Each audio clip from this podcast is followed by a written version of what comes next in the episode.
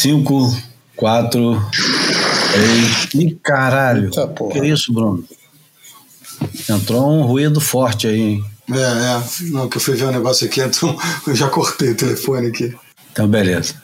Vamos pra, pra vinheta. Calma, que é o meu computador agora que. Ah, eu, não, eu vi uma coisa curiosíssima sobre a invenção da, da contagem regressiva.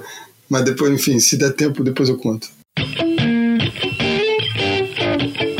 Esse podcast conta com o apoio da DHD Brasil. Bem-vindos ao Boia número 167. O Bruno, o que, que você ia falar mesmo da contagem regressiva aí? Fala aí, cara. Fiquei curioso. Porra, eu sou. É, salve, salve, rapaziada toda ligada no boy aí. É, eu, eu, eu gosto muito de etimologia, né? E te, eu, eu pesquiso, leio e, e, sigo também algumas contas em redes sociais sobre essas curiosidades etimológicas.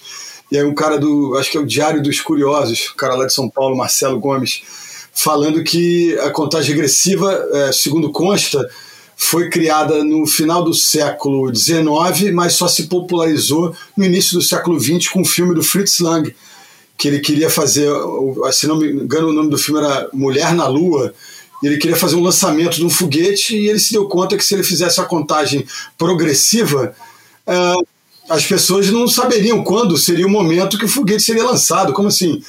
E aí ele entrou numa e, e, e criou ou, ou, usou o que ele tinha ouvido falar da contagem regressiva de 5 para 1 para fazer a, a, ansiedade, né, o, o sentimento do público escalar rumo ao lançamento do foguete. Senão todo mundo ia ficar perdido. Como você ia saber que momento que o foguete ia ser lançado se a conta é progressiva, né?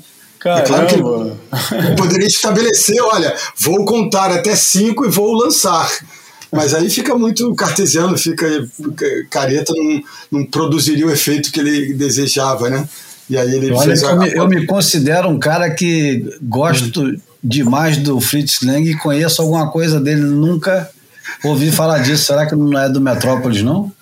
Eu também não cara, o cara falar. Foi, a referência que ele trouxe foi Mulher na Lua. Eu é. vi Mulher na Lua, cara. Três, é. horas, três horas de filme mudo. Três horas de filme mudo, cara.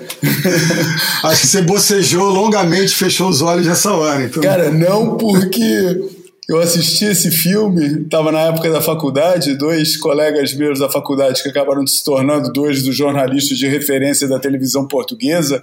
Um é uma espécie de William Bonner português que apresenta o, o Jornal Nacional aqui e tal, e a outra faz reportagens de rua sobre grandes casos na rua e tal eu assisti um filme no meio dos dois e os dois eram muito engraçados, cara. Eles eram realmente pessoas engraçadas. Cara, eu tava sentado no meio dos dois, cara, e os dois ficavam inventando os diálogos, o filme mudo, né? Daí eles ficavam assim, inventando os diálogos, cara, e eu chorei de rir o filme inteiro. Cara. Mas tinha uns, aqui foi na Cinemateca, né, onde o pessoal escuta o filme com, com silêncio mais, respeit, mais respeitoso do que, do que funeral, cara pô, ficaram, os caras ficaram bem putos com a gente. É, é, irrita, né? Eu ficar ouvindo a galera conversar, mas. Ah, cara, muito. Deve muito. ter sido delicioso, é. é. E eu era frequentador, eles não, eu era frequentador da Cinemateca, quem se queimou foi eu. mas vale a história, fica a história. É. Não, e acabou, o, o Deus Google acabou de confirmar que é real mesmo. Que a é. NASA, a NASA roubou o, a contagem regressiva do filme de 1929 do Fritz Lang. Como, como diriam os alemães, né? Vim venders e aprendenders.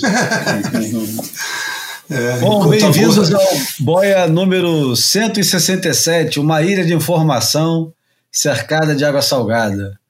O Boia é gratuito e sai toda terça-feira. Nos avalie na sua plataforma de podcast predileta. Aliás, dá lá os cinco estrelinhas no Spotify, elogia na Apple Podcast, faz. É, enfim, aqueles negócios todos. E se você gosta de nos ouvir, a melhor maneira de contribuir é compartilhando com seus amigos.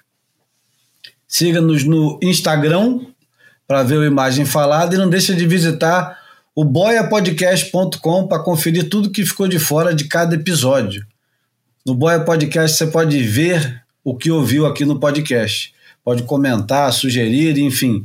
E se quiser nos ajudar financeiramente, temos a campanha no catarse.me me barra apoia boia. Qualquer valor é bem aceito.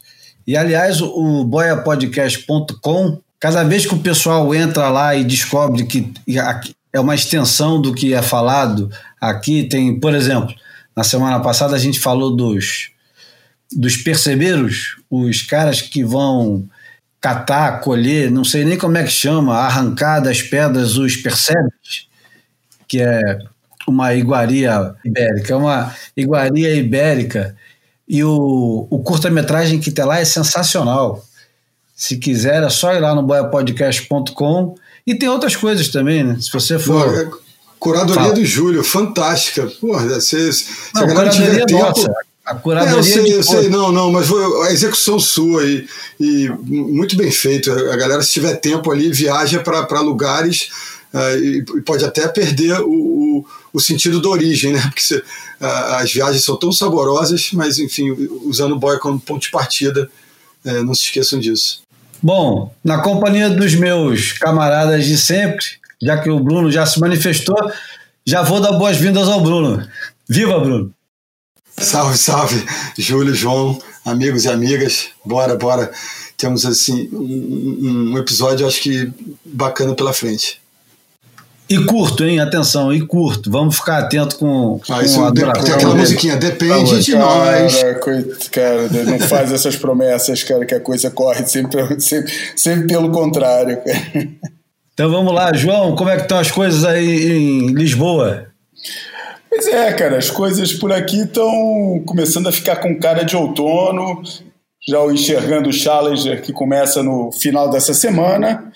É, o, o, depois de, assim, vamos falar que foi o estertor final do verão, tivemos duas semanas de água quente, galera caindo de calção em tudo que era lugar, ou de short john e tal. Agora já entrou a velha e boa nortada, a água ficou fria, o Challenger vai começar no próximo final de semana, tudo indo conforme programado.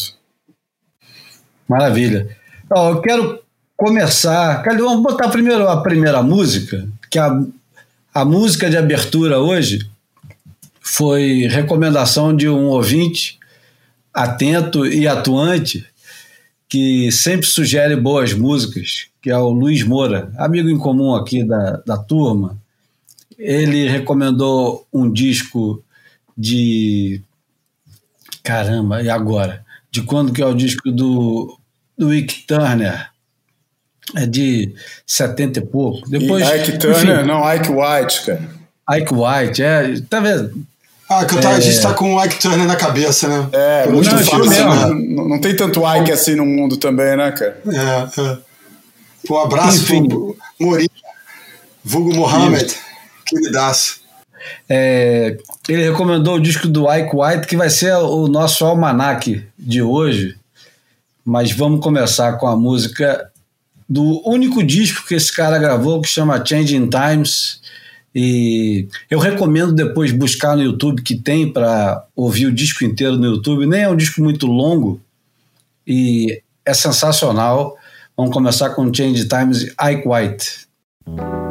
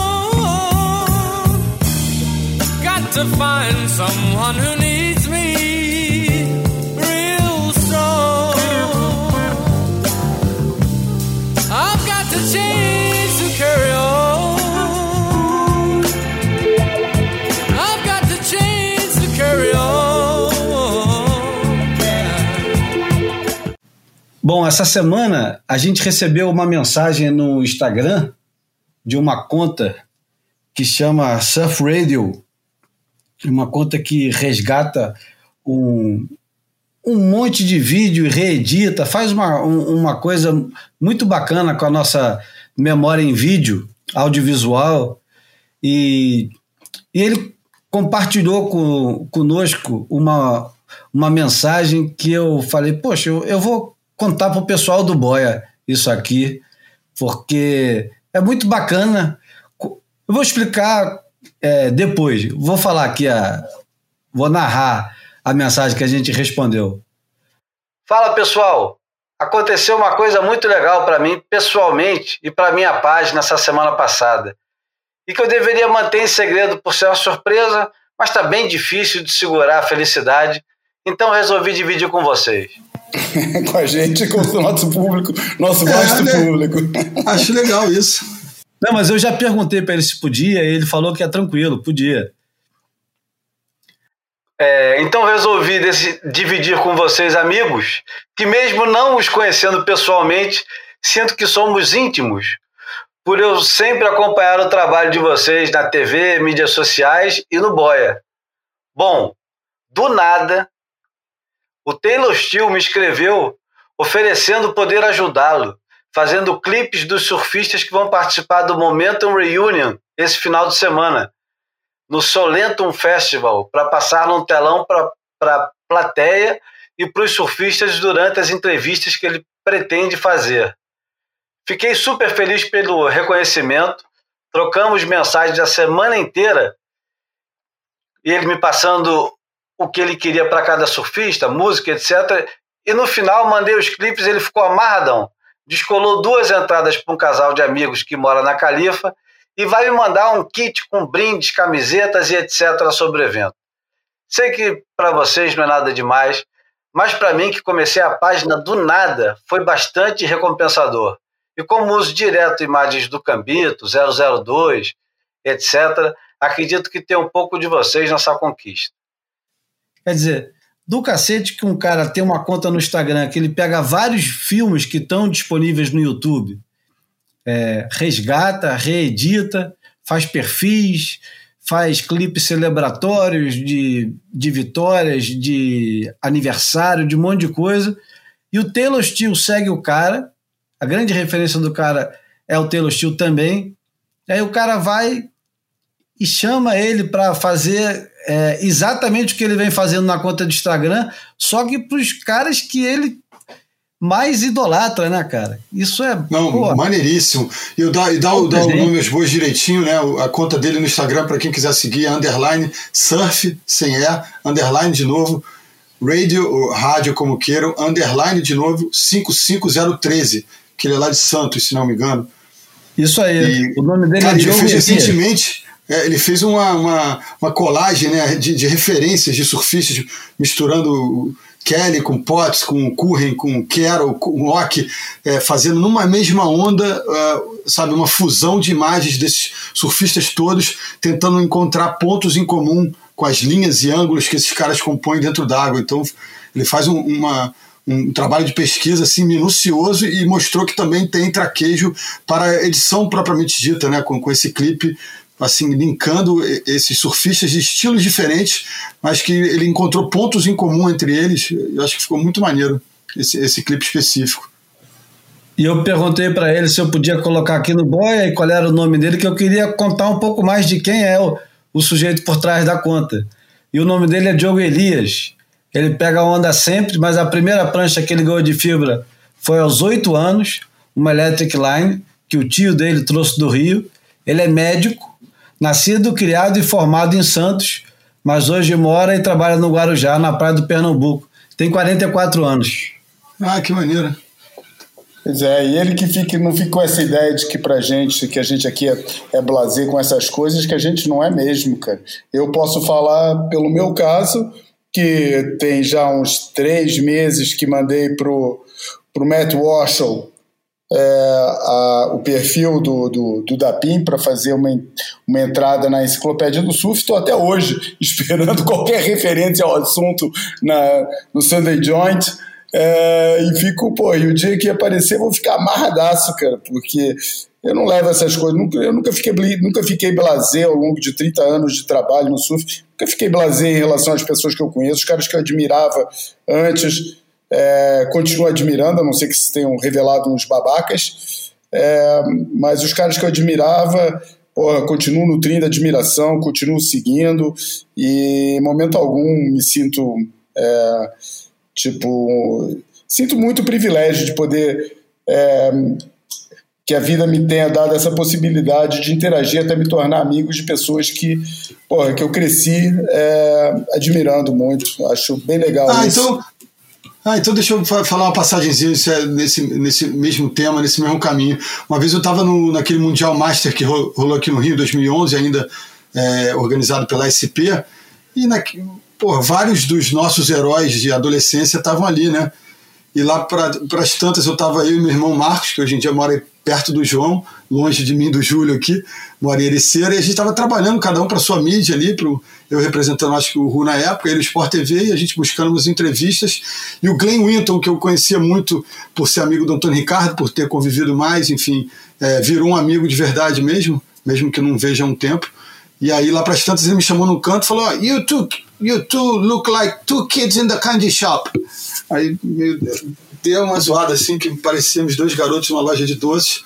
E eu acho que a gente acaba carregando um pouco desse sentimento, é, no, é, tendo essa, esse privilégio que o João falou de, de, de trabalhar, de, de, de, de, viver, de flutuar nesse ambiente que a gente escolheu para viver, para flutuar. Né? Não, eu acho que a gente não escapa dessas, dessas nossas, nesses nossos é, guilty pleasures, seja qual for eles, seja de surf, de música, de qualquer coisa. E quando vem algum surfista, algum é, diretor, a qualquer pessoa que você em algum momento cruzou é, para ouvir o que ele fez ou para sentar e, e assistir uma obra audiovisual, qualquer coisa.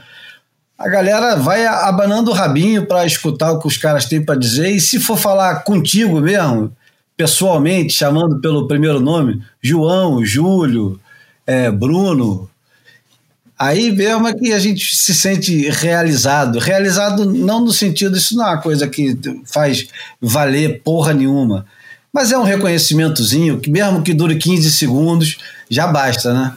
Eu acho que é. ninguém está livre dessas coisas, não. Tá? Volta e meia a gente aqui no, no Boia está dizendo que recebeu mensagem de alguém e não é de uma maneira assim, pô, eu falei que estava falando com o Matt Walsh e ele respondeu. Não. Porra, o Matt Walsh respondeu, cara.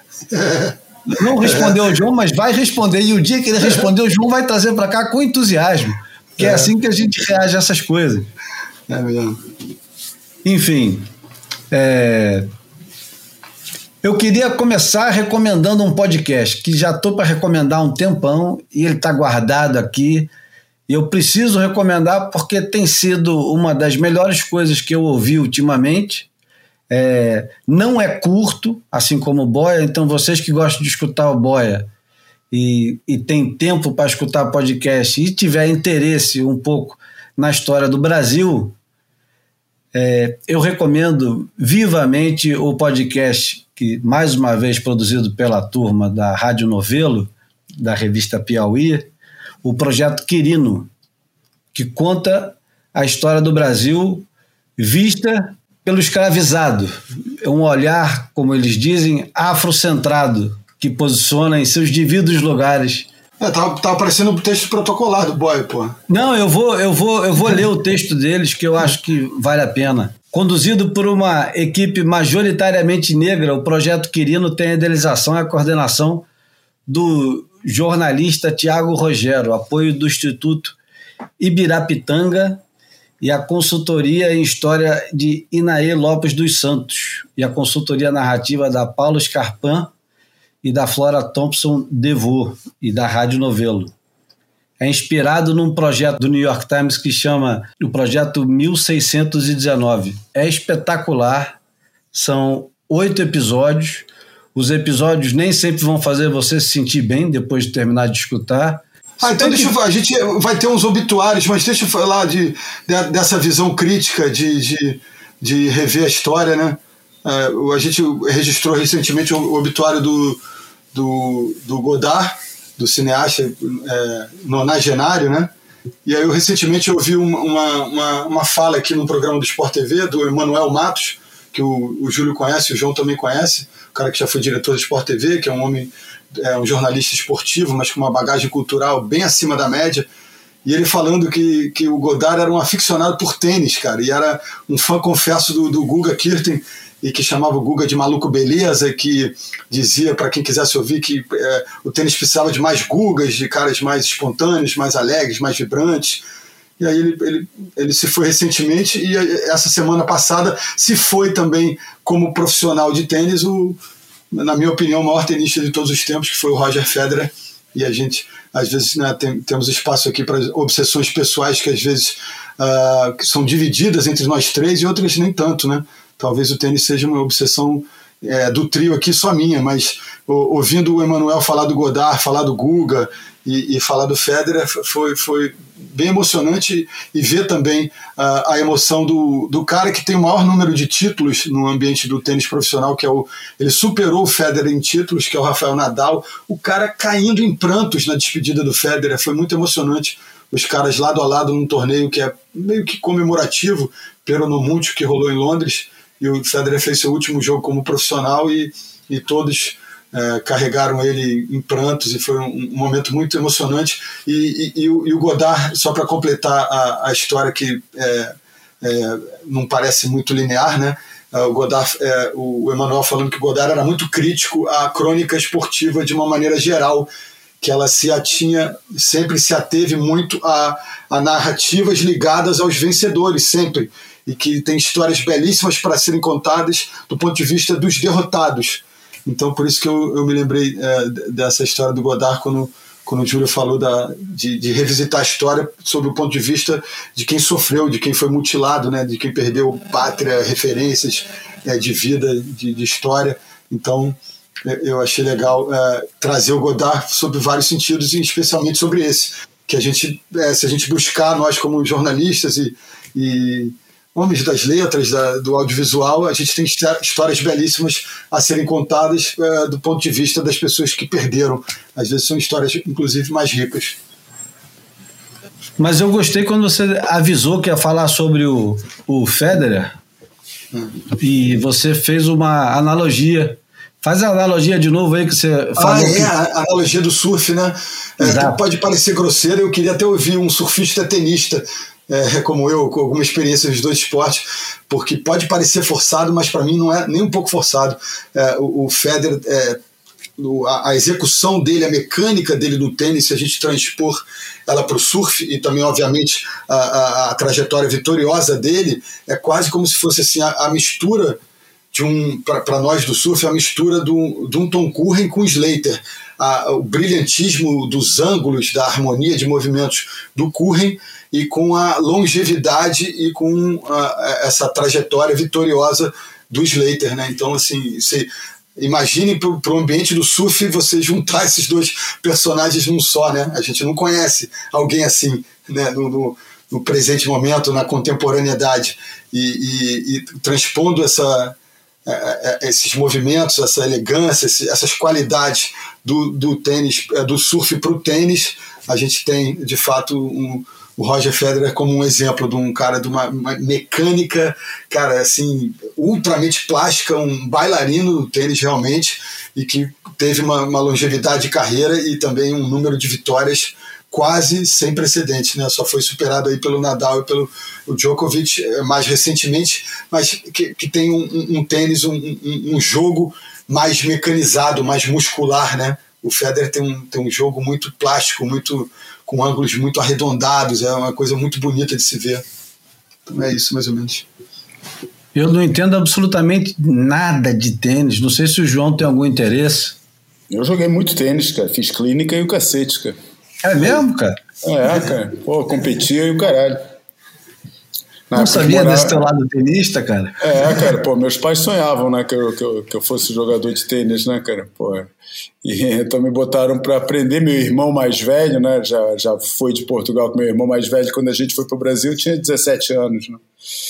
E ele era campeão de tênis aqui no Estoril e tal, e, e, e meus pais sempre viveram um pouco aquele lado do tênis, né? E, e botaram a gente para eu e meu irmão mais novo para jogar. A gente fez clínica na, na, na Coque Tavares, em São Paulo, jogava, jogava no clube. Cara, joguei muito tênis na vida, cara. Pô, passei muita hora na frente do paredão, cara e, e, e vários jogos, é, torneios no Paulistano.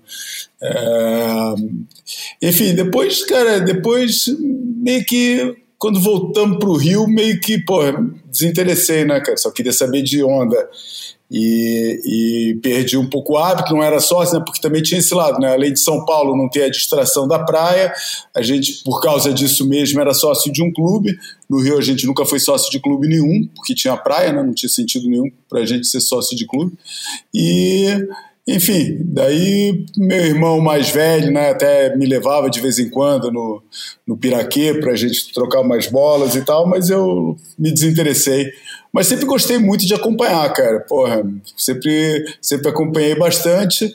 Até que passou aquela fase que acho que a última geração que eu acompanhei mesmo foi a, foi a do, do, do Sampras e do, e do André Agassi. Depois disso, sabia, ia vendo, mas pô, nunca mais assisti uma final de Wimbledon inteira. Claro, assisti o, o Guga, né? Porque por esse, por esse fator inusitado, né, de ele ser brasileiro disputando o Grand Slam. É, mas só por isso, não seguia mais nada. É que nem Fórmula 1. Seguia porque tinha o Senna. Não, mal o Senna sumiu, nunca mais assisti nenhuma corrida, nem largada. E, e, e depois acompanhava os resultados, sabia quem é eram os caras que estavam estavam jogando, que estavam ganhando, que eram os líderes e tal. Sempre me interessou muito a organização do tênis. Acho que é um exemplo, embora eu acho que a gente já tenha no surf já tenha esse esse padrão do campeão mundial muito enraizado para fazer uma mudança estrutural tão grande como a do tênis, que não tem um campeão, é. né? É. Tem um Os caras contam as semanas que o cara fica número um, né? Exatamente, tem o número um e é isso que conta, e depois tem os vencedores de torneios seria um caminho interessante para o surf, mas eu acho que nessa fase vai ser muito difícil de aceitar a ideia de não ter um campeão coroado no fim de cada temporada. Talvez, quem sabe, quem sabe o, o, os paradoxos e, a, e, a, e, as controvérsias por causa da Final Five seja o caminho para daqui a um tempo o pessoal ficar isso aí tá tão, tá tão sem graça, tão, tão injusto, tão não sei o que, que mais vale nem ter campeão mundial e daí se parta para esse, esse modelo. Mas acho pouco provável. Acho pouco provável.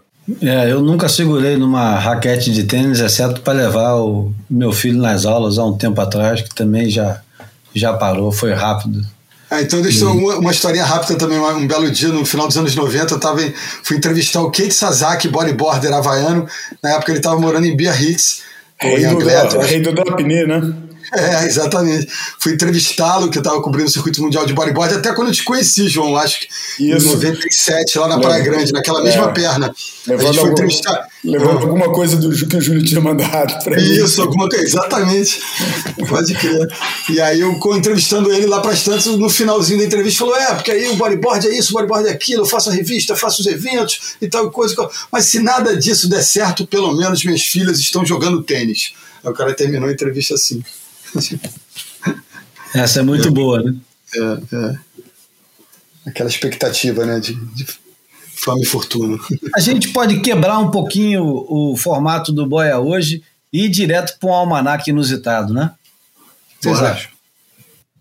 Vambora, porque é um almanac que acaba sendo um tema que vai render, por isso vamos, vamos, vamos lá. Vamos lá.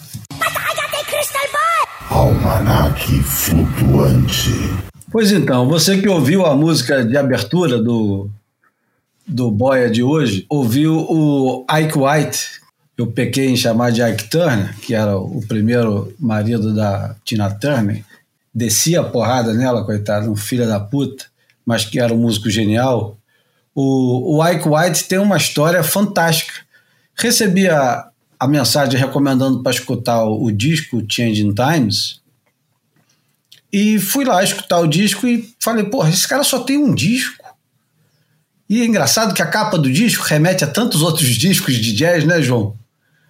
É tão, é. é tão parecida com um monte de coisa que tem que eu falei assim, pô, não é possível. Esse cara só tem um disco e o nome dele também parece tão comum.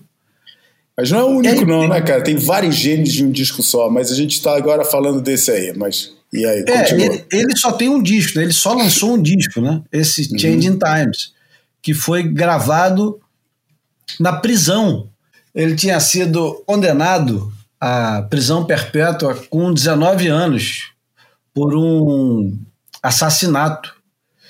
E o tempo que ele estava na prisão, ele usava para tocar guitarra, escrever música, e ele gravou nessa prisão na Califórnia em 1974 esse álbum Changing Times, que é um álbum que meio que entra para a história da música por vários aspectos diferentes. Um deles, além de ser um álbum musicalmente aprazível, para dizer, para ser econômico na, na descrição, o Steve Wonder se encanta com o álbum.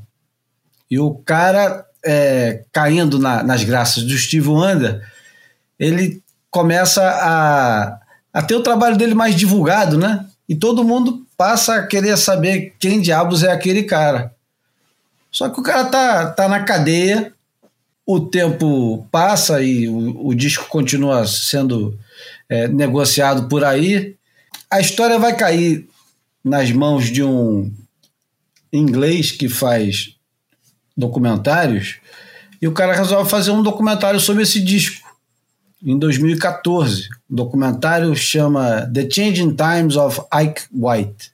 O, o almanac de hoje é sobre esse documentário e a recomendação que vocês tentem primeiro achar o documentário que tem por aí.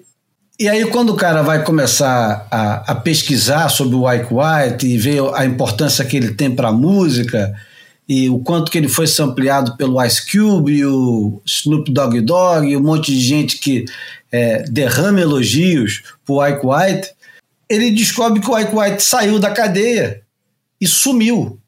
Sumiu completamente. O cara desapareceu. E vai procurando é, como que esse cara pode. aonde que ele pode estar, o que aconteceu com esse cara. E uma vez ele o cara estava no táxi na África do Sul escutando é, música e indo atrás do Idris Elba, outro músico de jazz, para fazer uma entrevista.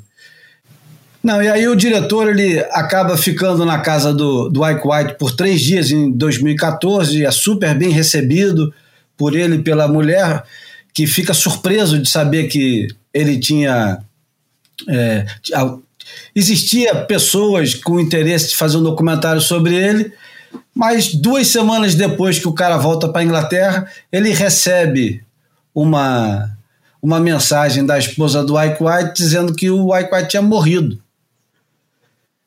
E o negócio vai andando de tal maneira que, conforme ele vai ficando mais amigo da, da esposa do, do músico, ele mais tarde pesquisando junto com a esposa sobre o passado do Ike White, onde que ele passou tanto tempo depois desaparecido, eles descobrem que o cara tinha pelo menos seis famílias diferentes, com seis, seis mulheres, com filhos e tudo completamente diferente. Enfim, o cara tinha seis personalidades.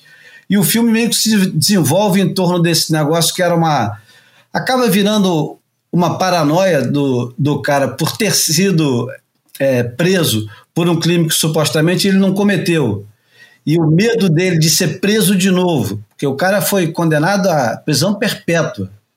O medo dele ser preso de novo, ele, não, ele ficava com medo de parar em algum lugar. Então ele foi casando várias vezes com várias pessoas diferentes e ninguém sabia o nome dele, de verdade.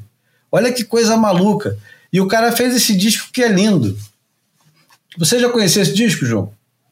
É, com a recomendação de hoje, fui foi devidamente surrupiado, mas não, ainda não botei para escutar não.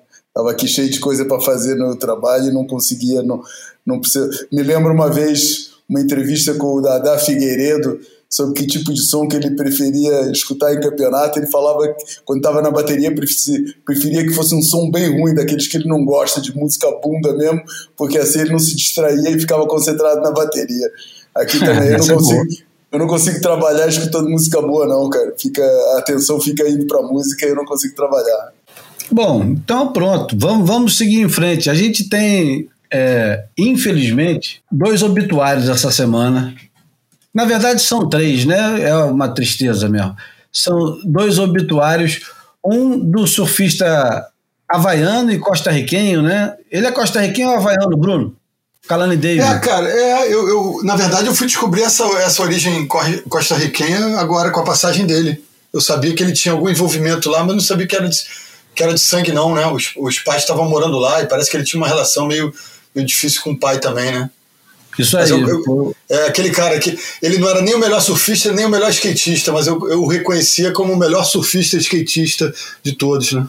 Fui procurar quem que pode estar em torno da gente que pode falar alguma coisa sobre o Kalani David. Eu pensei imediatamente no Iago, porque o Iago e o Pedro Barros são muito amigos. O Kalani David era considerado o melhor skatista surfista e vice-versa, né? Seja, o cara que melhor fazia a transição entre os dois e mantinha um nível muito alto. E o. Achei por bem perguntar para um cara que estava filmando tudo e assistindo tudo enquanto estava acontecendo e mandei uma mensagem para o videomaker e torcedor do Figueirense, Bruno Zanin, grande Bruno Zanin, e pedi para ele falar um pouquinho. Vou botar aqui o que ele conta, porque eu acho que é, é o jeito da gente homenagear o Kalani David, que eu não tive oportunidade quase de ver surfando ao vivo, vi pouquíssimas vezes no Havaí. E como ele nunca foi um surfista de circuito mundial, ele ficava meio à parte né, desse negócio. Ele de vez em quando aparecia num campeonato ou outro, mas não era o foco principal. E ele tinha problemas sérios de saúde de relacionamento com a família, que também não deixavam ele ter essa mobilidade toda, né? Vamos ouvir, ouvir o que o Zanin tem a dizer, depois a gente comenta um pouco mais. Fala galera do Boia, Dali Julião. Bom, vamos lá. Falar do Kalani é, é. eu, eu acho fácil falar dele, né, cara? Eu sou nascido e criado em Floripa, aqui é uma cidade que sempre respirou surf e skate. Eu, eu amo muito esses dois esportes, além do futebol também. E e, cara, o Kalani, eu acho que. Eu não sei se existiu alguém no mundo com a, com a habilidade que ele tinha para os dois esportes, assim.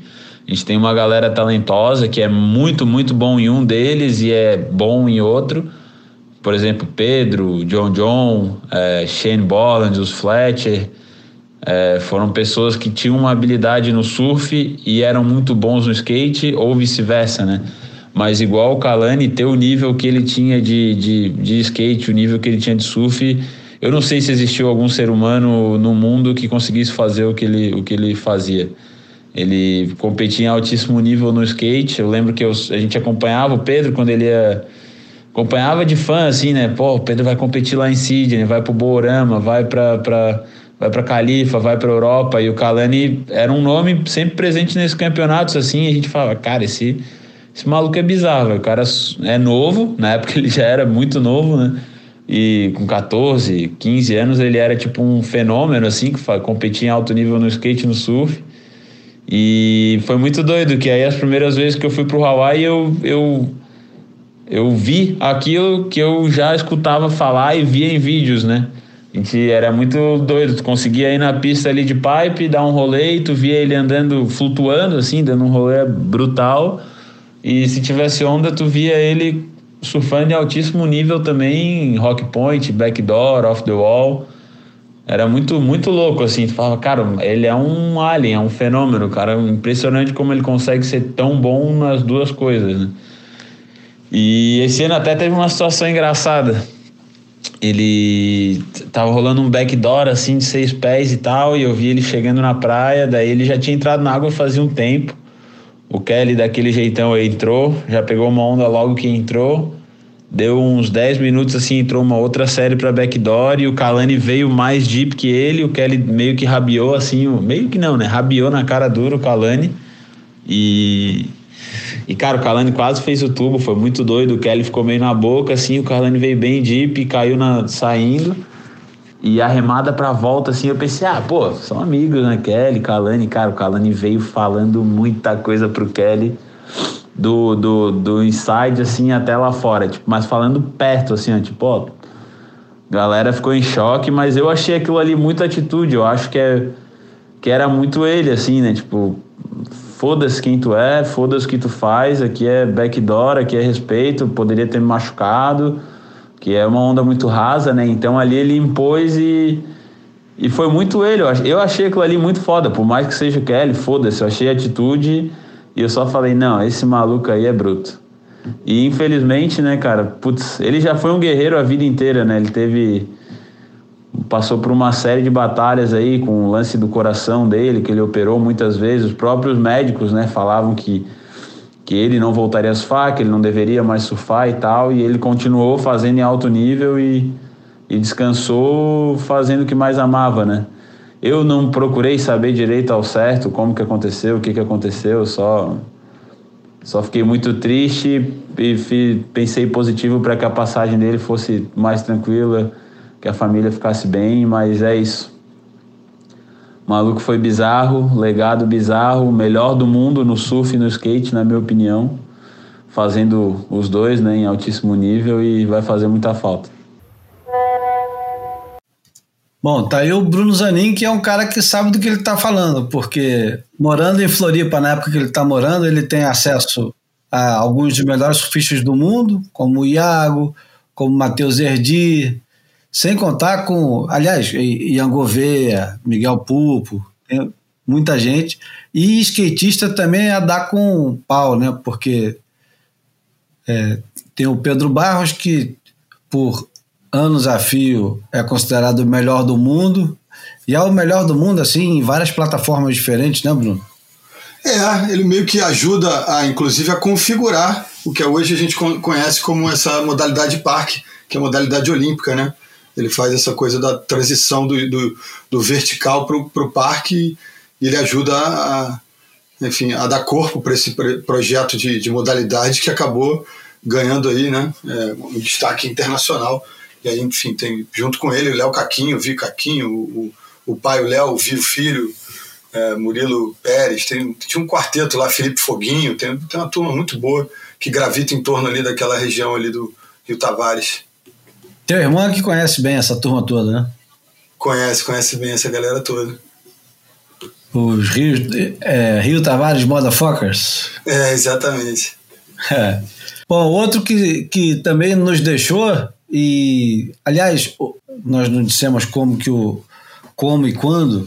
Semana passada, semana retrasada, o Kalani David teve uma convulsão dentro d'água na Costa Rica, surfando e se foi. Não sei direito essa história. Aparentemente ele estava lá tentando resolver alguma coisa com com a família, né? Com a família e parece que ele não tinha uma relação muito boa com o pai, principalmente. É. E, e assim, não sei, obviamente não sou médico também e, e, li pouca coisa, mas aparentemente ele tinha questão que pode ser é, semelhante a que, o, que, que levou o Léo Neves, nosso saudoso Léo Neves, é, bicampeão brasileiro, que era coisa de um, de um coração que, que ia crescendo sem parar. Ah, não sabia. É, é alguma coisa cardíaca, de, o, o, coração se dilata e, enfim, e, e vai só. Não, é uma escalada no rumo do, do fim, assim, não, não tem muito o que se fazer. É, e outro que se foi também prematuramente, de uma forma brutal, né? É, morreu há quatro dias atrás o australiano Chris Davidson. Quantos anos ele tinha, Bruno? Você sabe? 46. Ele é ali da geração do Neco, deve ter nascido ali entre 75 e 77, né? Não sei se quando, quando que é o aniversário dele, mas ele estava com 46. Morreu supostamente numa confusão de pub. Quer dizer, bom, é, é o tipo da morte estúpida. Toda morte é estúpida, mas essa é, é um pouco gratuita, né? O cara morreu no, numa briga, é, uma briga de pub ainda. Porra, é, é chocante e é triste ao mesmo tempo. Nós três aqui é, vivemos com alguma intensidade a época do que o Chris Davidson chegou ao circuito mundial, que eu acho que foi talvez é, próximo do, do auge do, do, nosso envolvimento com o surf é. como jornalistas, os três, né? É, a segunda metade dos anos 90 para a primeira década do século XXI, né? É. E o João em loco na Europa, podendo acompanhar todos os campeonatos e vendo aquele moleque promissor que surgiu ainda nos anos 90 como uma era uma incógnita, porque ninguém sabia que bicho ia dar aquele talento todo, é, principalmente porque antecedendo a chegada do Chris Davidson e da geração dele, boa parte daquela geração que, que precedeu é, não deu quase em nada, porque a maioria foi destruída pelas drogas, tirando um ou outro e tirando também recortes da carreira de um ou outro, né? Tipo o Shane Powell teve grandes momentos, o Shane Ehring teve um pequeno grande momento e foi super curto, e a gente ainda vai falar um pouco mais disso em outros boia. É, Todd Prestage, Nathan Webster, um cara que ninguém mais lembra e que foi um talento absurdo e quando surgiu parecia que ia ser campeão mundial, é, Marcos Barbante, Brabante, Marcos Brabante e Shane Bevan, enfim, uma quantidade o Brandon é, Brandon Markson, que também é. É, não conseguiu nem seguir direito o circuito. E o Chris Davidson não, ele aparece já com um grande patrocinador, aparece fazendo um estrago enorme, porque é convidado para competir em Bells, e Bells tem um histórico de convidados que destroem carreiras inteiras, né? E ele ganha repetidas vezes do Kelly Slater no auge, 98. O Kelly Slater no auge do auge do auge, com todos aqueles títulos mundiais imbatíveis, pega esse moleque é, selvagem de Narrabim e perde duas vezes seguidas em mares completamente diferentes. Um dia no Mar Grande, outro dia no mar bem menor. E enfim, o Chris Davidson surge como, como um cometa no circuito mundial e logo consegue bons resultados no WQS, é, se, se qualifica para o WCT, coisa que não era assim tão fácil, e faz parte da geração que vai acompanhar o, a campanha Desert e, e principalmente os filmes do Desert junto com Curren, e pronto, eu acho que a, a partir daí o João já tem um, uma colaboração a fazer. mas só para em Bells foi 9-6, tá? É porque eu, eu tava com essa suspeita. E, enfim, ele ganha no primeiro round do, do Kelly, naquele round que tem três surfistas. Eu, eu fico em primeiro, o Bartolini fica em segundo, o Kelly em terceiro. E aí ele encontra o Kelly na terceira fase e ganha do Kelly de novo.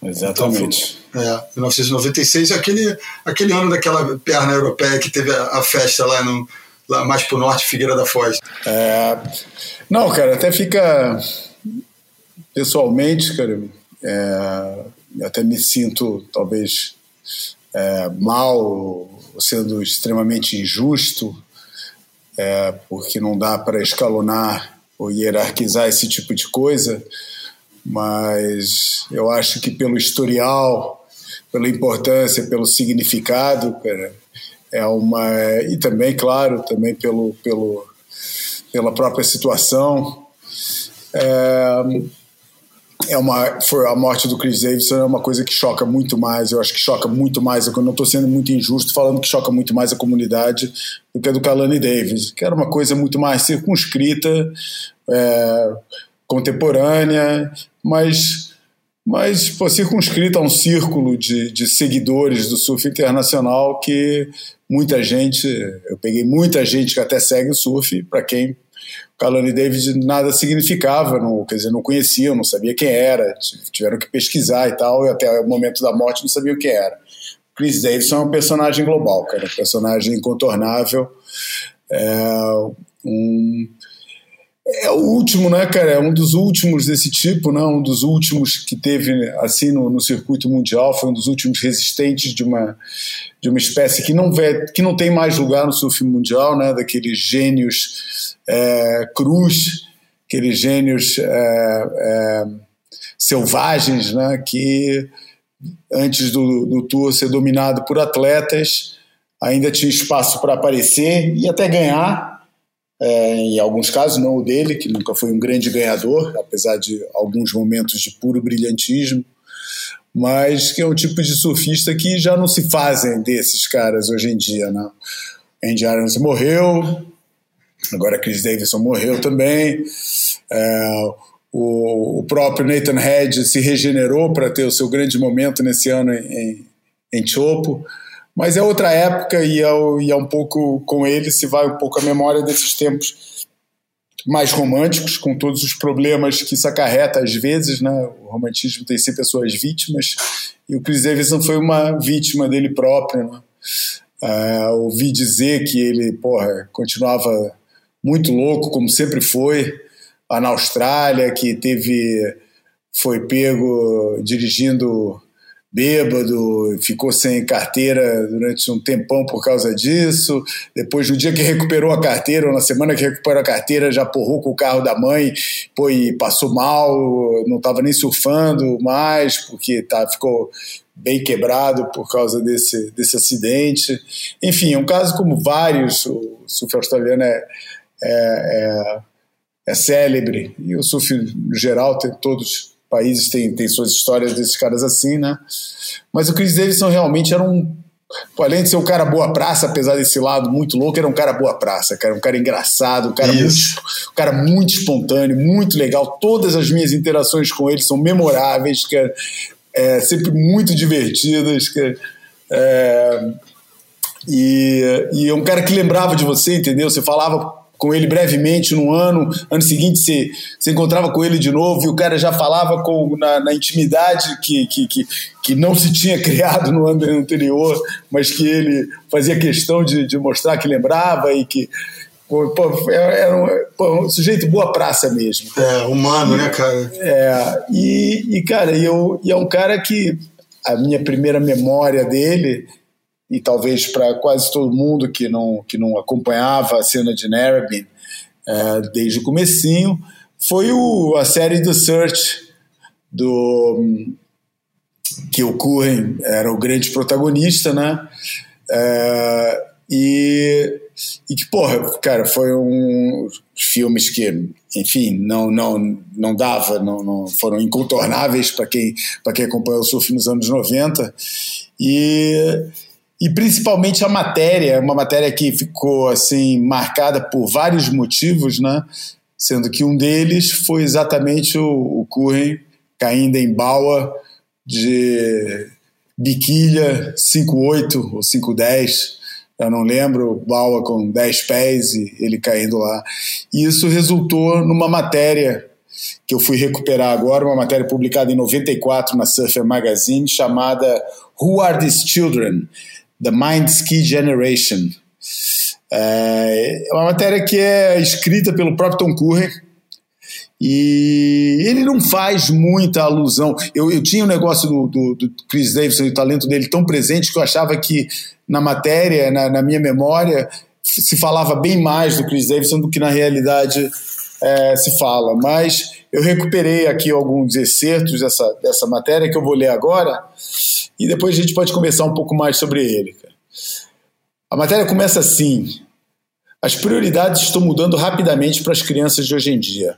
Conheço três jovens surfistas, Byron Howarth, Chris Davidson e Frank Oberhoser, que podem legitimamente afirmar que, ao não irem à escola, aprenderam mais do que os seus colegas.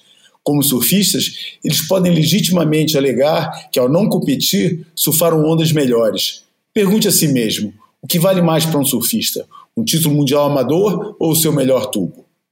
Recentemente, tive a oportunidade de surfar e viajar com esses três garotos e perceber o que os motiva.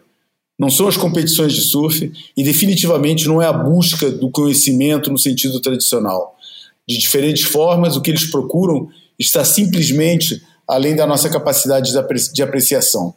Daí o texto vai, cheio de reminiscências, cheio de pensamentos soltos escritos pelo Curren, e daí faz ligação direta para esse parágrafo aqui. Na língua local, ele está falando dessa viagem né, para a Indonésia, na verdade, genial essa parte. É. É, na verdade, Mentawai e Telos e, e, como é que chama o, o, o, arquipélago onde fica azul mesmo? Baniak, né? Não. Como é que é? Não faço Porra, ideia. Cara, agora falhou, aqui tá, tá me falhando o nome, mas é o arquipélago que fica lá para norte de, de Sumatra, é, onde fica a onda de azul, é, Baua, etc. Enfim, é, acho que é Baniak. Na língua local, a palavra surf se traduz em esqui mental.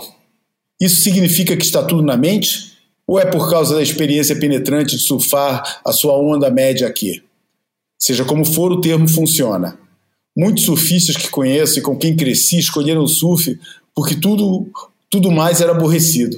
Era uma maneira de fuga e uma, a uma sociedade sem sentido. Ao fazer isso, encontramos o nosso próprio equilíbrio interior e, por fim, negligenciamos as chamadas coisas importantes e a capacidade de lidar com o mundo exterior. Não havia como mudar o que estava acontecendo ao nosso redor, então encontramos um novo espaço no surf. Está acontecendo em todo o mundo e não apenas com os surfistas. Muitos jovens hoje em dia estão dedicando todo o seu tempo e energia aos meios de expressão, à sua mente esquiva, por assim dizer, porque a humanidade é absurda demais para fazermos parte dela. É muito maneiro esse, esse parágrafo, né, cara? É, é escrito por, por, quem é escrito, um cara que, porra, que claramente nunca se adaptou a formato nenhum, mas que acabou é, se, se, se pô, é, é atingindo o seu ápice em todas as estruturas quando resolveu se conformar a elas. Infelizmente, tem aqueles que nunca se conformaram ou que eram difíceis de encaixar em qualquer modelo e acabam caindo em modelos que também não são pensando bem, não são muito admiráveis, né, cara? Um desses modelos é a cultura de pub australiana, mas que é reproduzida um pouco em todo lugar, né, cara? Onde o pessoal enche a cara e depois faz merda, né, cara? E às vezes é, se esquece o quão tênue é a linha que, que, que, que separa uma, uma, uma, uma brincadeira boba de uma tragédia, né, cara? E no caso do Chris Davidson, né, parece que foi uma briga, saída do, do pub, o cara, é. pô, o cara, e o cara deu um soco nele, só que ele caiu e bateu com a cabeça e, e assim acabou a história do cara, cara. É um, é um negócio muito trágico. E, e, pô, e tem a ver, João, com, com, a, com o assunto que meio que começa o, o Boia, porque você sempre cita o negócio do revisionismo, como isso irrita você e tal, em determinadas coisas que, que lidam com história. Mas você pega esse exemplo que você pegou agora no recorte só do surf, que é uma coisa que eu e você e o Bruno, a gente sempre se divertiu tanto com esse negócio de cerveja e as drogas têm tudo a ver com o surf, o surf sempre teve isso, não tem que demonizar o negócio, tem somente que encarar e tal. Mas quando isso se torna uma coisa que é meio cultural e hereditária, é. você não tem não, como proteger. E feita em excesso, né, Júlio? Feita como se, porra, não, não houvesse amanhã, né, cara? Os caras não, não têm freio. Né? eu, eu ainda advogo dessas coisas. Eu sou contra a gentrificação, do surf de uma maneira quase evangélica, sem ofensa aos evangélicos de jeito nenhum. Mas também é horrível o outro lado do. Né, o, o inverso disso. É. O equilíbrio é, é, duro de, de alcançar e, e você rever determinadas coisas que você sempre pregou por achar engraçado, por achar divertido. E é mais ou menos o que acontece aqui com o Chris Davidson. O Chris Davidson ele nunca conseguiu sair daquele cara que foi para o circuito mundial se divertindo e indo para festa e curtindo. E a gente tem esse exemplo em todos os lugares japoneses, americanos, brasileiros, europeus que entram nessa brincadeira são incentivados a agir dessa forma porque é assim que nós agimos, né? Não, e na nós... juventude é mais permitido você viver esse tipo de estilo, né? E aí Não, o cara nós... meio que fica preso isso, né? É. Nós surfistas fazemos isso. Porra, uhum. goste ou não goste, nós uhum. fazemos isso. O, o, o, surfista, ele, ele é machão, então, porra, ele tem que beber pra caralho e não cair, porque quando ele cai, ele é meio bundão, então, porra. E aí tem que experimentar as drogas e, porra, não é que tem que, mas o negócio já vem todo moldadinho num pacote. É igual o jogador de futebol e a tatuagem e, e a modelo peituda, com cheio de silicone. É, padrões de comportamento, de escolhas né, que são reproduzidos. Completamente. Né? E, e, eu acho que o bacana desse tempo que a gente está vivendo agora, cheio de contradições, é exatamente essa porra de você ficar é, questionando, mas questionando às vezes quase que violentamente, mas sem ser violento, brutalmente, ou seja, confrontando e mostrando, porra, cara, mas isso é uma, baba, isso é uma babaquice, cara. Isso, não faz o menor sentido. Para que que o cara tem que encher o escórnio? É, é. Não. Uma vez ele tem que encher o escórnio, legal, tá bom. Legal, não, é. O, o, australiano ele tem essa cultura de ir até o limite, vomitar, e eu acho que sei lá, eu, eu, eu, fiz esse batismo com 17 anos de idade e nunca mais reproduzi, né? de, de tomar um porre daquele homérico e não conseguir sentir cheiro de álcool nem a um quilômetro de distância no dia seguinte. Mas os caras reproduzem isso semanalmente, né, cara? E a gente está falando problema... aqui do fim trágico. O, o, o, o, Andy King podia ter tido o mesmo fim trágico numa, numa briga de bar e acabou ficando surdo, né? Então, assim, no mínimo, é, é, é o, o cara fica com uma sequela física para para a vida inteira, né?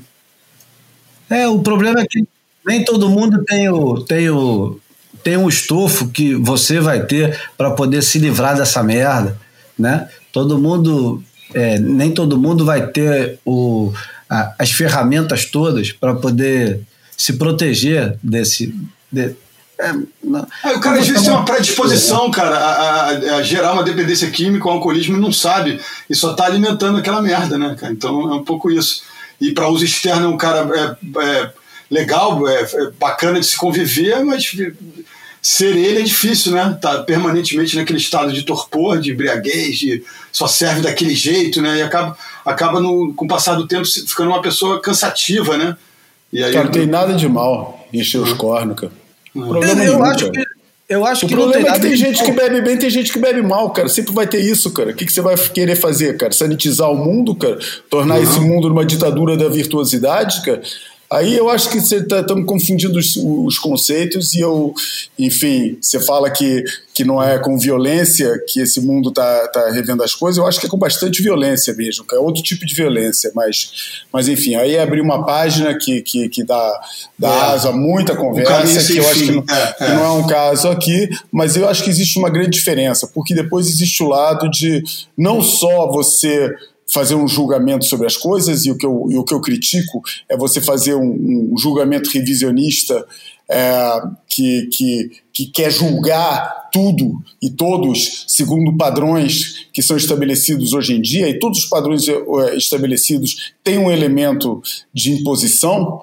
É, e depois tem o caso de querer fazer passar determinados revisionismos à, legislação e à versão oficial entendeu? E aí, cara, eu acho que a coisa começa a complicar, cara, entendeu? Mas aí, cara, é o que eu falo, cara, aí vamos abrir, vamos abrir, abrir um espaço, cara, que, que não é aqui nem a hora, nem o momento para a gente, gente falar, mas é porque, porra, cara, tem gente que, que pode beber todo final de semana e que vai ser aquele bêbado, pô, que sai abraçando e, e se divertindo e tal, e depois para durante a semana pé. Pô, e depois, se, se, mais tarde começar a sentir que o corpo não está reagindo legal, pode parar e tal. E vai ter aqueles que vão se fuder com a bebida, que, ou que vão sempre arrumar briga, ou que, porra, que vai dar merda, cara, porra viver é perigoso, cara, entendeu? Viver é perigoso. E não tem jeito, é, isso que me incomoda muito, não tem jeito de, de, de querer é, obrigar as pessoas a se comportarem. Agora, é bom que essas coisas sejam faladas, entendeu? É bom que esse tipo de comportamento não seja idolatrado, é, é bom seja, que as coisas sejam contextualizadas. Acho isso importante que as coisas sejam contextualizadas. E, cara, eu nunca entendi as pessoas que ficam violentas bebendo. Mas também, cara, não só não é só a violência através de bebida que causa danos, né, cara? Pô, dirigir bêbado é, é uma coisa que causa danos. É, tem várias situações que, que, que causam danos, cara, e, e, é, e, e, é, e é assim, cara, é, infelizmente as tragédias fazem parte é, da vida e, e não é por isso que se deva julgar todo um setor, toda uma, toda uma humanidade em função disso. Eu acho que sim, deve-se falar das coisas abertamente, não deve-se querer sanitizar, que foi, o, por exemplo, a diferença entre o que se quiseram fazer com o surf é, durante bastante tempo, que é sanitizar a imagem, é tornar a coisa limpinha como se nada tivesse acontecido, eu acho que é muito mais saudável aprender, falar sobre as coisas, falar o que tem de bom nessas coisas, falar o que tem de mal nessas coisas, mas simplesmente, pô, principalmente falar sobre os assuntos, é, sem tabus e sem, e sem restrições.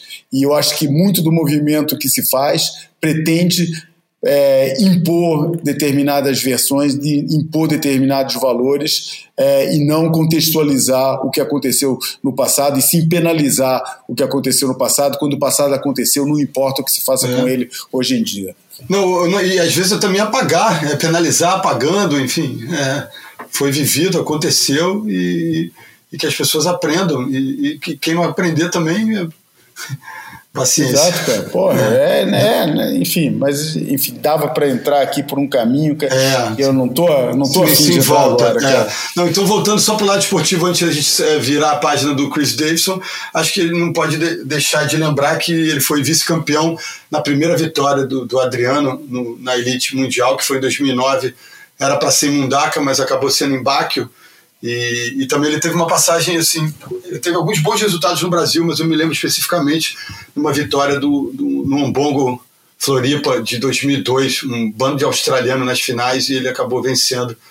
E era um cara que surfava bonito pra caramba, né, cara? Tinha um, tinha um jeito assim, um, um movimento meio pendular assim, quando, entre as manobras, né? Ele tinha aquele jeito, aquela, aquela mão meio com, como se fosse um gancho, assim, tinha, tinha um jeito de surfar bem particular e acho que muito plástico, muito bonito de se ver. É, eu, eu, pedi pro, eu pedi pro Fábio Gouveia, que é um pouco contemporâneo dele, um pouquinho mais velho, mas competiu bastante com ele, nem tanto quanto o Neco. Aliás, eu mandei mensagem é. pro Neco, mas o Neco não responde. E mandei mensagem também pro Nick Carroll, que prometeu responder. Se responder, a gente coloca. Se não responder, fica para a próxima. Mas o Fabinho respondeu e vamos ouvir o que ele tem para dizer. Fala, Julinho. Beleza, fera braba? Cara, que doideira esse lance do Davo, hein, cara? Eu vi ontem também ali, galera toda postando cedo na hora que eu acordei. Pô, que pena, né, cara? Parece que foi num negócio de bar, né, cara? Eu, acho que eu li no Instagram do Trent Murray, não sei de quem foi que eu li ali. Negócio que parece que levou um, um pipoco, caiu no chão, alguma coisa assim, foi? Machucou-se, lascou a cabeça.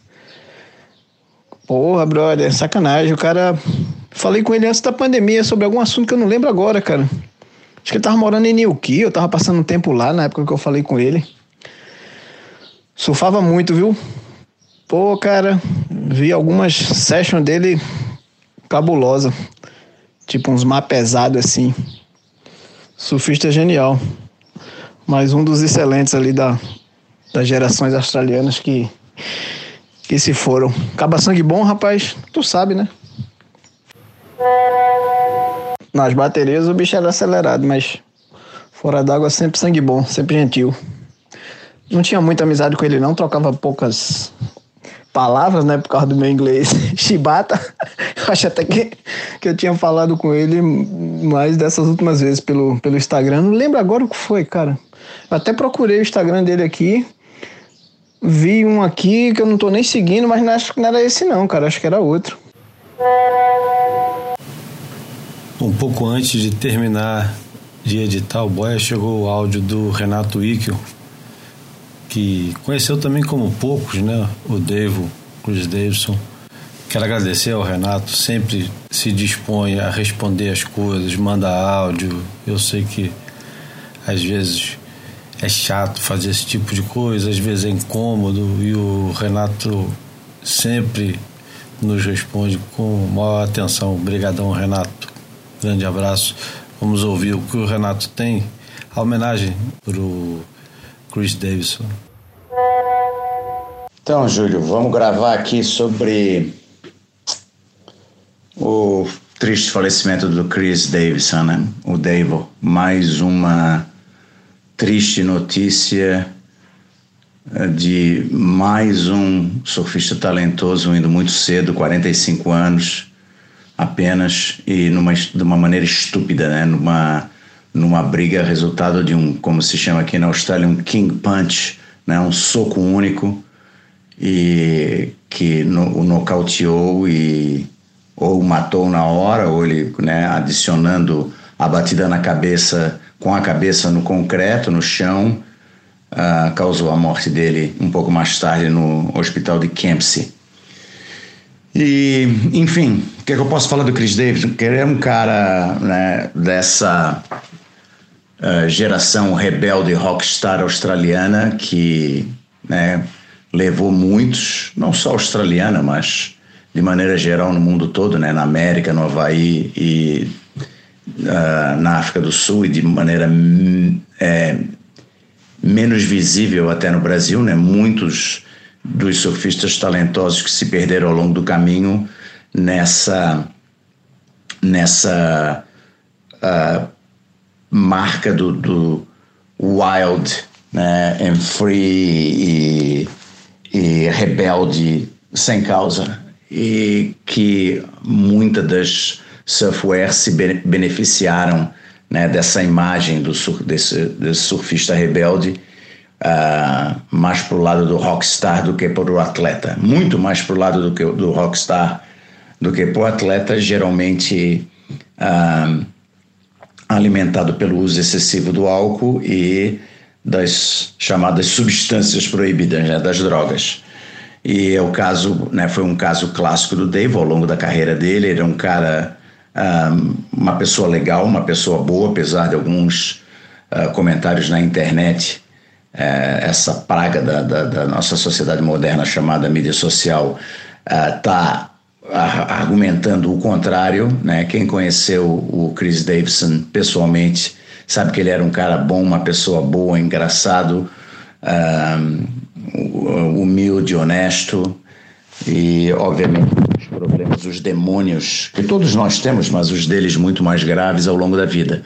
É uma pena que ele deixe uma filhinha, não sei se ela está com seis ou sete anos agora, que é uma graça, e vai crescer sem, sem ter o pai, né? É uma, realmente uma pena, mas já tem idade suficiente para para o conhecer e vai sentir muito a falta dele.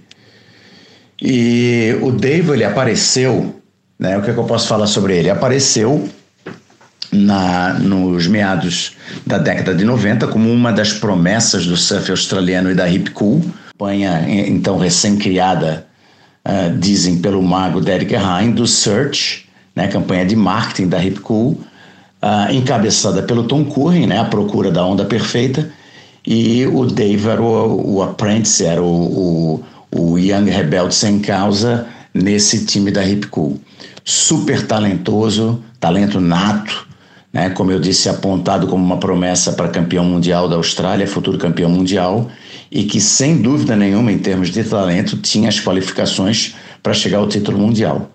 Né? Ele nunca conseguiu ajustar a carreira profissional dele por uma série de fatores, principalmente falta de, de ter alguém, um, um manager, um coach que realmente estivesse ao lado dele e, eh, e tentasse controlar a parte da vida dele no tour de maneira eficaz, né, para poder focar nesse nessa missão de ser top surfer e chegar na época do top 44, top 45, mas enfim, galgar patamares maiores ao, ao top 16, o top 10, 5, 3 e por fim o título mundial.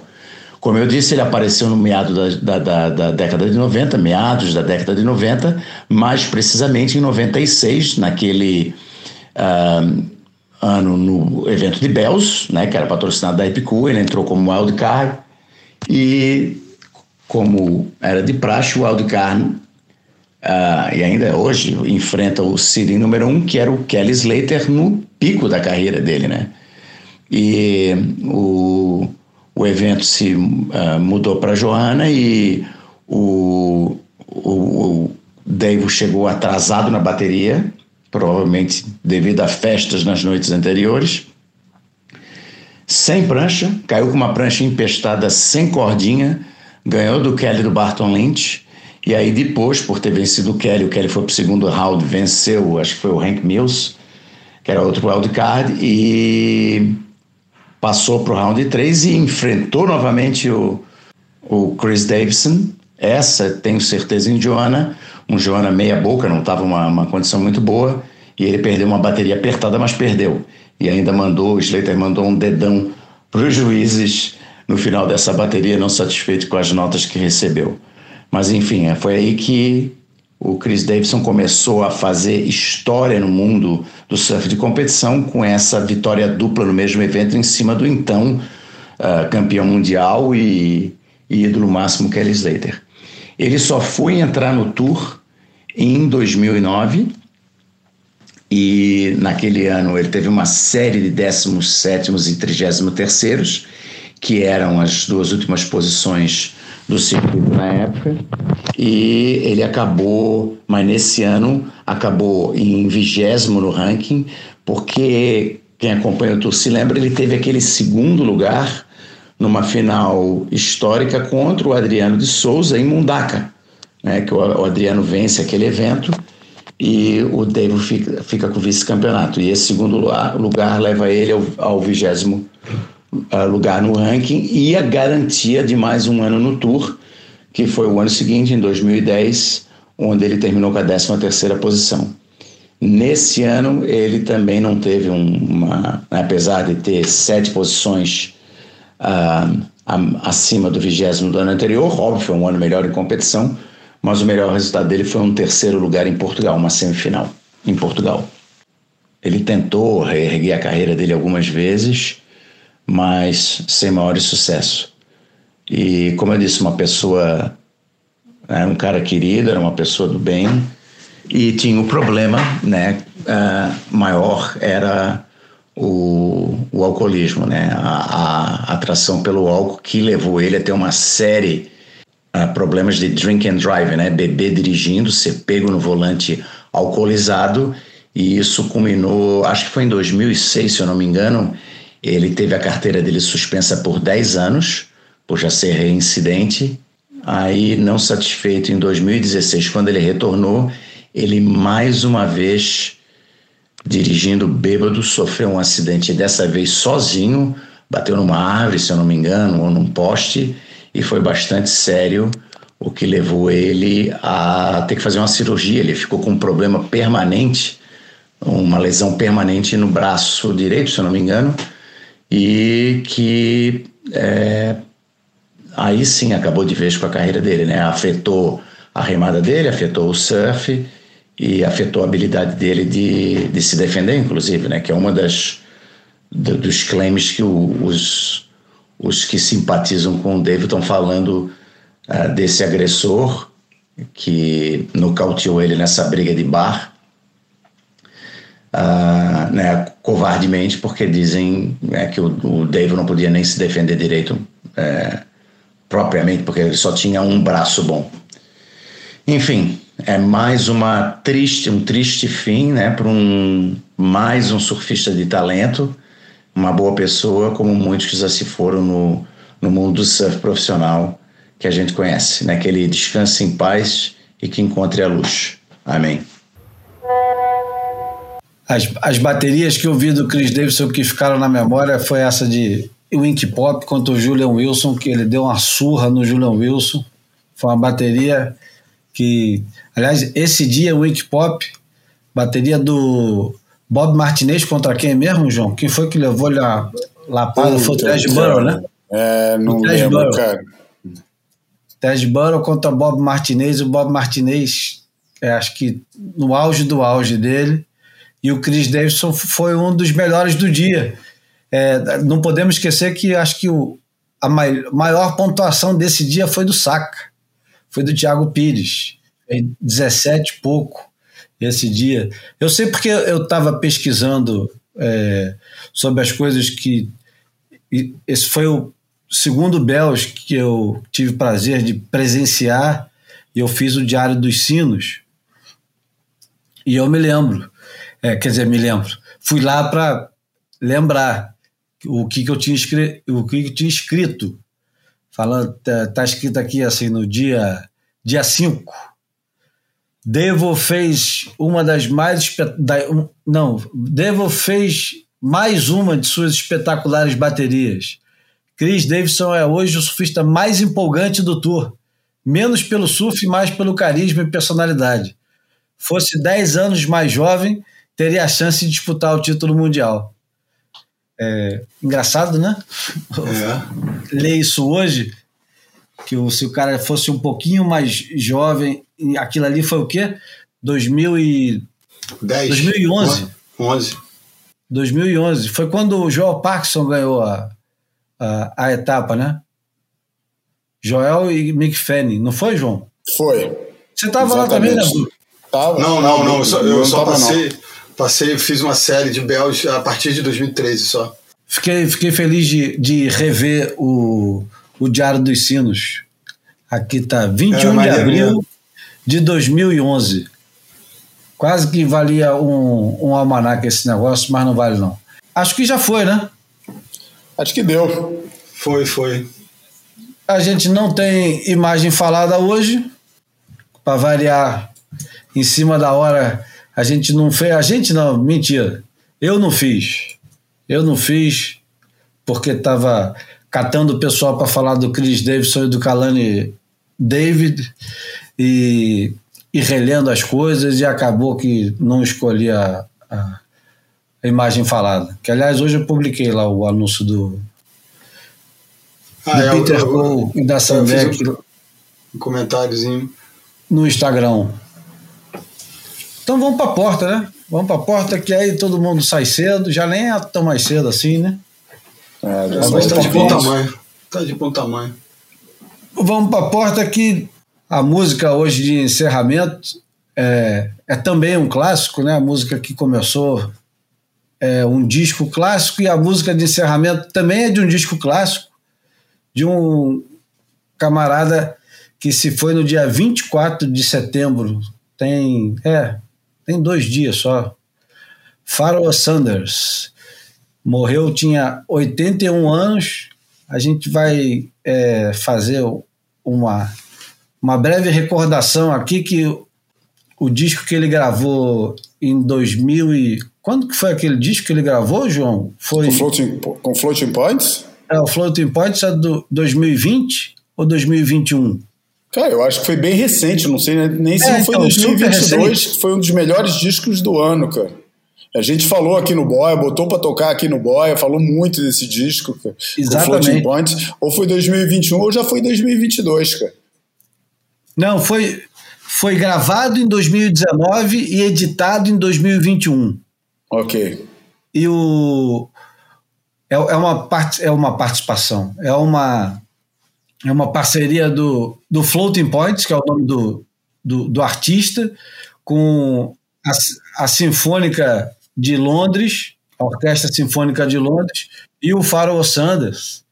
E a música que a gente escolheu hoje para encerrar é a música de um álbum de 1969 que chama Karma, Karma com K, do Pharoah Sanders, que é considerado mais uma daquelas pedras filosofais de é, virada de chave do jazz, lendo a respeito agora, depois que eu comecei a pesquisar sobre o Pharoah Sanders, muita gente considera que esse álbum, que é de apenas duas músicas, a música que a gente vai colocar aqui, The Creator Has a Master Plan, tem 30 minutos, então se preparem que são 30, depois que terminar de falar aqui, tem mais 30 minutos de música do Pharoah Sanders, porque o criador tem um plano. Os caras falam, porra, vamos chamar isso de spiritual jazz?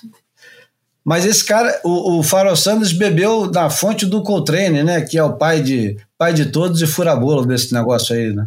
O Pharoah Sanders tocou com, com o Coltrane no, em 65, 66 e 67, exatamente nessa época mais mística do, do Coltrane, com os álbuns Ascension, Meditations e Some Mama.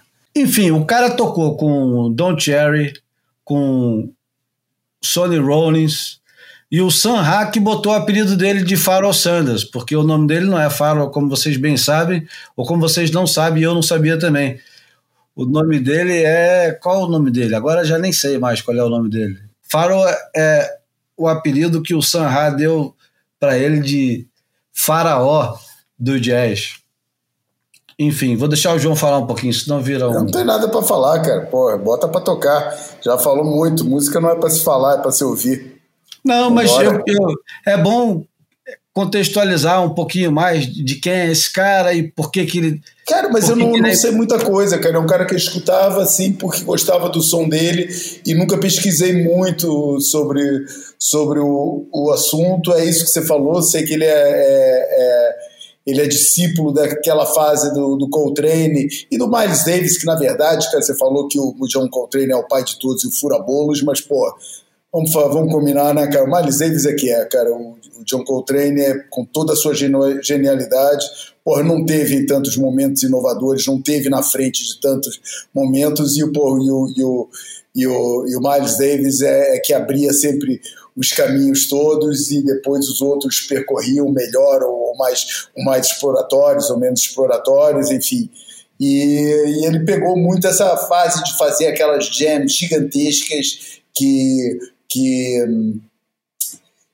que reproduziam estados de espírito ao, ao longo de, um, de, uma música que procuravam é, refletir as diferentes é, flutuações de humor e as flutuações de, a, de, de sensação através de, de longas jams que, que pô, depois ficaram receberam esse, esse título de spiritual jazz porque se dizia que que os, os, o ideal era levar os músicos em pleno solo a uma espécie de transe e que entrasse em contato é, e que esse transe depois transbordasse para quem escutava e tal e, e, e, também tinha uma componente política muito forte porque também faz a ligação com os transes da, da, das músicas de matriz africana da onde na verdade o jazz nasceu.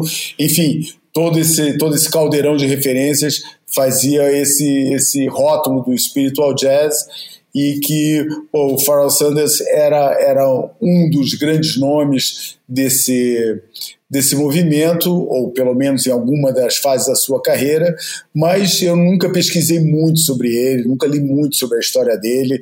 Era um cara que eu, na verdade, eu só tenho um disco dele, né, que é exatamente o Karma, é, e, e, e, que eu gosto muito, e que depois, por algum motivo, porque também não dá para tudo, né, cara? Pô, nunca aprofundei muito a, a obra dele, é, e ficou por aí mesmo, cara. É, é, é, mais um gênio que, que se vai.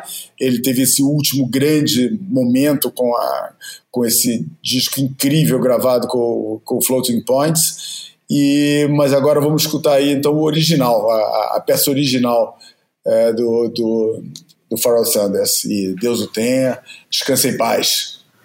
É, e quem escuta o Boia e, e, gosta de escutar as músicas que começam e encerram o Boia, conhece um monte de gente que é influenciada diretamente pelo Pharoah Sanders e que não cansa de fazer homenagem a eles.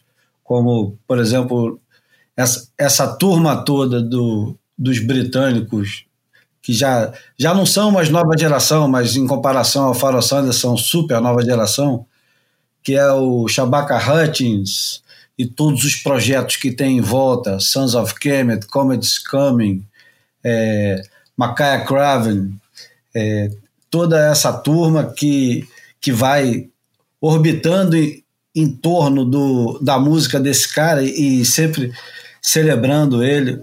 Como é que é o nome do, o Joey De Francisco, não é isso? Acabou de lançar um disco que, que regrava o, o Master Plan, e, enfim. Vamos parar de, parar de, de conversa fiada e vamos botar o The Creator Has a Master Plan.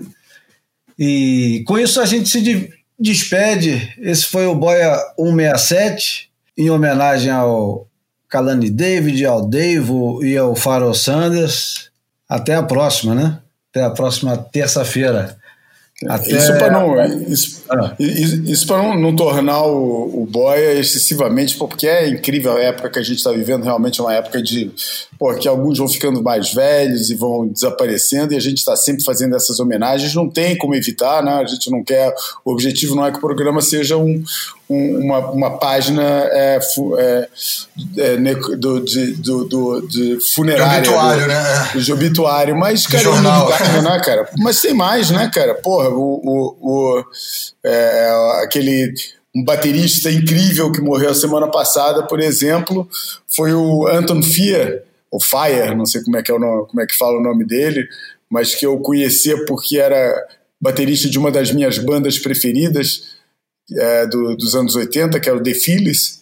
Pô, mas é um cara que, pô, para quem acompanha som alternativo e, e, coisa, pô, foi um cara de referência, tocou com The Phillies, Lounge Lizards, Perry Bull, The Void Dodds, Golden Palominos, porra, o cara tocou com todo mundo, cara é um, um, baterista incrível, com uma, com uma, uma história gigante no, no, rock. Também desapareceu semana passada, mas é isso.